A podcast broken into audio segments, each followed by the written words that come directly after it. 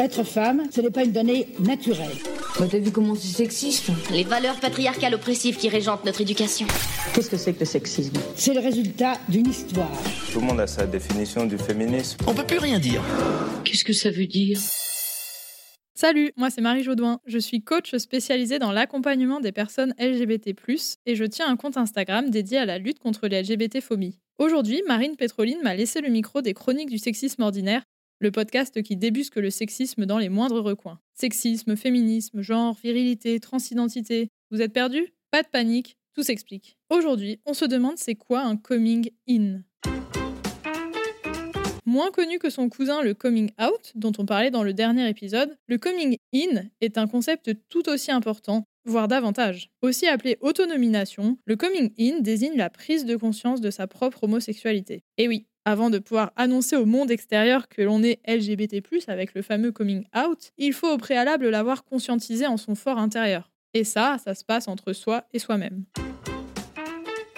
L'expression coming in apparaît pour la première fois en 2015 en France. Le chercheur en sexologie Patrick Papazian le définit comme la prise de conscience associée à la pensée je suis différent parce que je suis homosexuel. Le documentaire Arte Coming In d'Elodie Font et son roman graphique ont contribué à populariser le terme. Même si les recherches se concentrent surtout sur l'homosexualité, le coming in peut s'utiliser pour parler de toute autre orientation sexuelle ou identité de genre. En 1979, la chercheuse en psychologie Vivienne Cass propose un modèle pour décrire le coming in en six étapes. Et c'est loin d'être un long fleuve tranquille. Première étape, la confusion. C'est le moment où la personne réalise qu'elle a des comportements perçus comme homosexuels. Soit elle l'explore, la personne cherche à discuter et à s'informer sur l'homosexualité, soit elle l'évite. La personne évite tout ce qui remettrait en question son hétérosexualité. Elle pratique l'abstinence ou une hétérosexualité de façade. Exemple concret, une femme qui considère son fort attachement émotionnel pour une autre femme comme de l'amitié et non comme de l'attirance romantique ou sexuelle. Ou bien un homme qui se répète que tant qu'il n'embrasse pas des hommes, il est impossible qu'il soit gay. Deuxième étape, la comparaison. La personne prend conscience de ce que cela représente d'être homosexuel aux yeux de la société. Cette acceptation peut être facile ou, au contraire, entraîner des stratégies d'évitement. Troisième étape, la tolérance. La personne commence à fréquenter des milieux LGBT, ce qui l'aide à se sentir plus en accord avec elle-même. Quatrième étape, l'acceptation.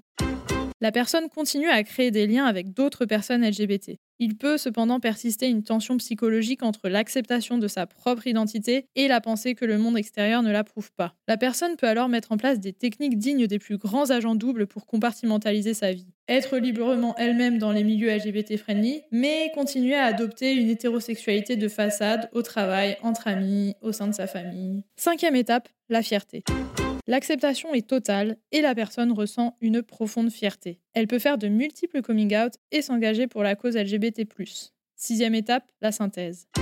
C'est l'intégration complète de l'identité LGBT dans toutes les situations de la vie.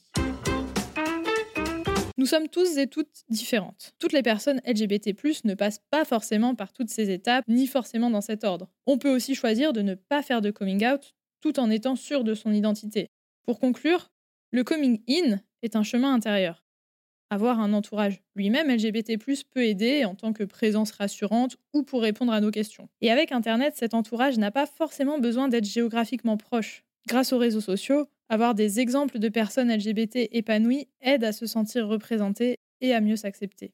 Voilà, vous savez maintenant ce qu'est un coming in. Les mots sont importants car, comme le dit Beauvoir, nommer c'est dévoiler et dévoiler c'est déjà agir. Rendez-vous dans le prochain épisode pour continuer à nommer, dévoiler et agir contre le sexisme. En attendant, vous pouvez retrouver les chroniques du sexisme ordinaire sur les réseaux sociaux et vous abonner à la newsletter pour découvrir encore plus de pépites antisexistes. Si vous pensez que tout ce qu'on raconte ici est important pour arriver à plus d'égalité, parlez-en autour de vous, laissez-nous des mots d'amour sur Apple Podcast et Spotify. C'est important, ça à d'autres personnes de découvrir le podcast. Et puis nous, ça nous fait plaisir de savoir que vous appréciez ce qu'on raconte. Quant à moi, vous pouvez me retrouver sur mon compte Instagram Marie Jaudoin pour plus de contenu LGBT+.